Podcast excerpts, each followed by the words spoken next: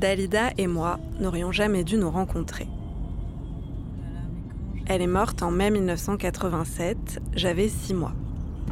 Avant et surtout après sa mort, elle est devenue une idole à paillettes et a vendu des millions de disques. Moi, on peut pas dire que j'étais très disco. Léa Weinstein, bonjour, vous êtes spécialiste de Kafka J'étudiais la philosophie et je devenais peu à peu ce qu'on appelle une intello. et vous venez de publier un très très joli livre, très réussi sur la quête des origines. Même si, comme tous les intellos, j'aime pas trop ce mot. En tout cas, voilà. Avant cette année 2019, je n'avais jamais vraiment écouté Dalida. En plus, je crois que je la confondais avec Sheila. Je les associais toutes les deux au passé et aux fins de soirée. Et voilà que depuis quelque temps, j'ai une drôle d'impression. Que Dalida m'a rattrapée. Qu'elle est là, dans ma vie, un peu partout. Et surtout, à des moments décisifs.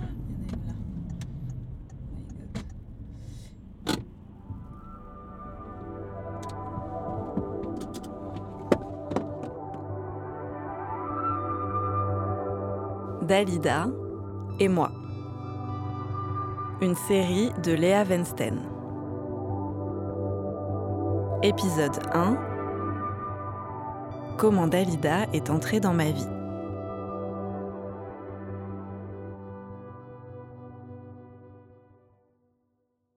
La première fois, c'était un soir de fête. Ah, faux départ. Ma petite sœur allait se marier. C'est- Et comme dans la famille, on fait pas les choses à moitié, elle allait épouser un cinéaste américain On te réservait la surprise jusqu'au bout. et tant qu'à faire à New York. Avant son départ, il fallait enterrer sa vie de jeune fille. Ses amis et moi, on était chargés de suivre la mode et d'organiser une journée exclusivement féminine. On voulait que ce soit drôle, mais on se voyait pas non plus boire des shots de vodka fraise avec des oreilles de lapine sur la tête. Quand il a fallu trouver une idée pour le soir, j'étais bien emmerdée. Je voulais quelque chose qui change. Un endroit où on danse et où on pourrait vraiment rire. On m'a parlé de Madame Arthur à Pigalle. Un spectacle cabaret suivi d'une soirée chanson française. Mesdames et messieurs, bienvenue chez Madame Arthur, J'étais pas tout à fait sûre de mon coup, mais j'ai réservé une table.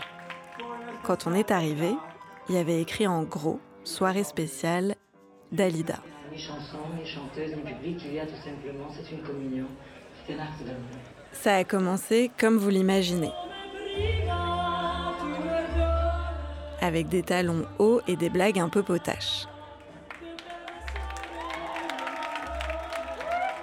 Dans la salle ce soir-là, une table de travestis, des fans de Dalida, des fêtards du samedi soir et nous.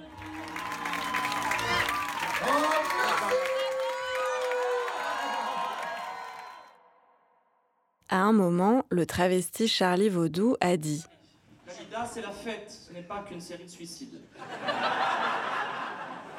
série, il y a eu beaucoup de loupés alors. Regarde ces amants, ils sont tous morts. Ah oui. Et puis il a retiré sa perruque et il a chanté ce couplet. Fume plus,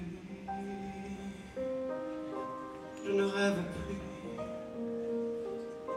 je n'ai même plus d'histoire. Je suis seul sans toi, je suis sale sans toi, Et là, je suis comme une orpheline j'ai eu la chair de poule. dans un dortoir. Je n'ai plus envie de vivre ma vie. Ma vie cesse quand tu pars. Je me suis tournée vers ma sœur. Elle était en larmes. Je ne savais pas que Dalida pouvait faire ça. Quand toi tu pars, je suis malade, complètement malade. Tu Tu reviens, on ne sait jamais d'où.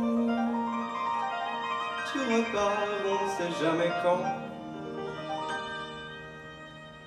Et ça fait bientôt deux ans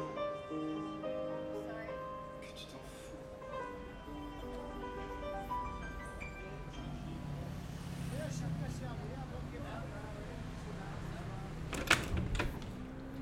Coucou. Quelques semaines plus tard, je vais déjeuner chez une amie. Ça va Ça va et toi Ouais.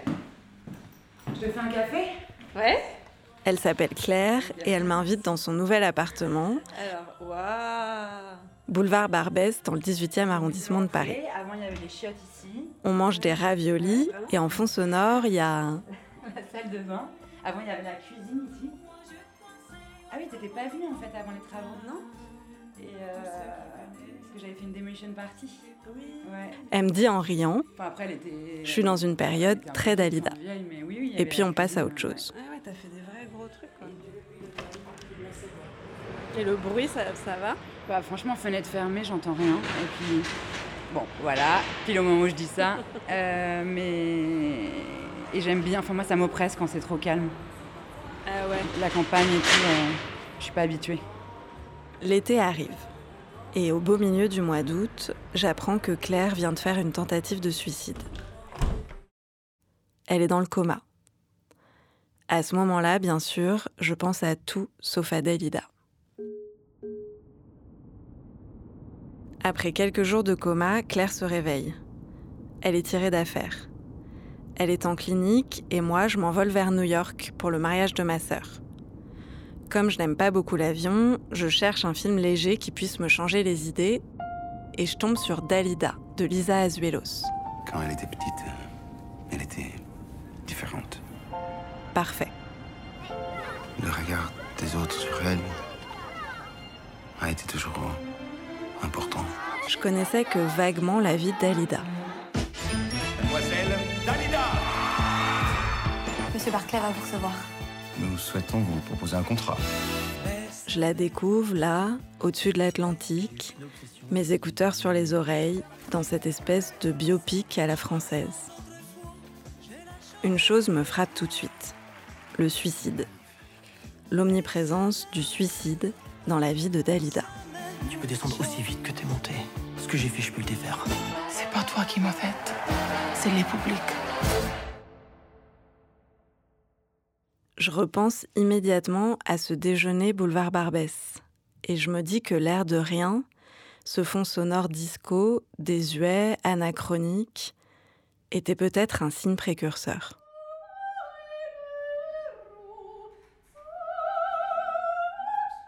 On ne marie pas tous les jours sa sœur, et encore moins à New York.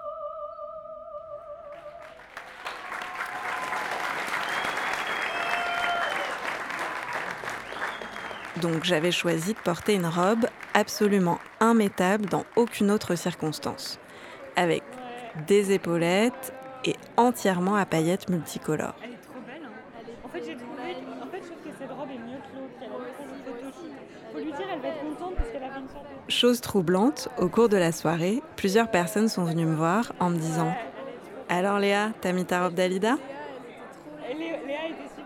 Je suis pas sûre que c'était un compliment. Mais une fois encore, Dalida était là. Elle était même sur moi, sans que je m'en aperçoive.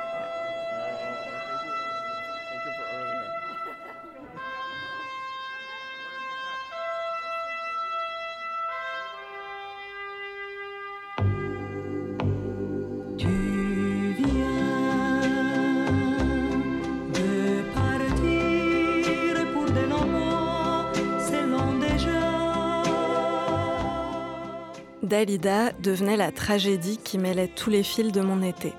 Elle était là, à l'arrière-plan d'un moment de vie, de fête, le mariage de ma petite sœur. Et elle était là comme écho lointain d'un moment de crise.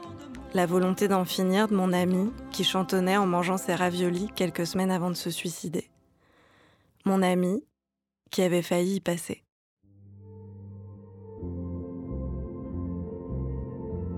Gigi Gigi, c'est toi là-bas dans le noir? Attends, laisse-moi te regarder. Mais tu pleures. Tu pleures, Gigi. Ça n'a pas été là-bas, hein? Et alors? Et alors, qu'est-ce qu'ils comprennent, ces Américains, à part le rock et le twist, hein? Ma Gigi, qu'est-ce que tu croyais? Devenir comme ça, Gigi l'americano. Et invece no, tu sei Giuseppe Fabrizio Luca Santini, tu es napolitain. Pourquoi Dalida? Pourquoi ces hasards, ces coïncidences? Elle allait devenir une obsession.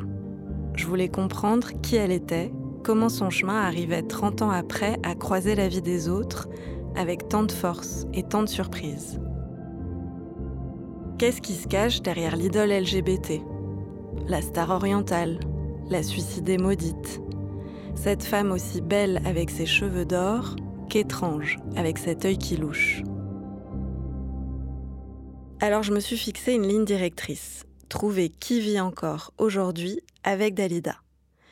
Et je me suis donné un principe, demander à chaque personne que je rencontrerai de me lire les paroles d'une de ses chansons. Ça m'a pris un an. J'ai passé d'autres soirées à Pigalle. J'ai rencontré un travesti qui m'a appris la différence entre strass et paillettes.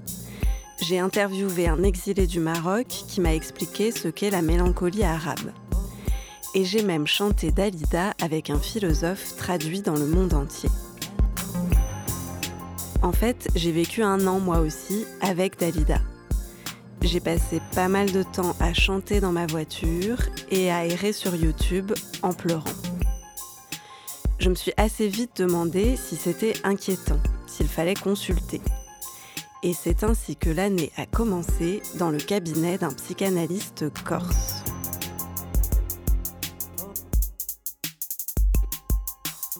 Suivre sur arteradio.com.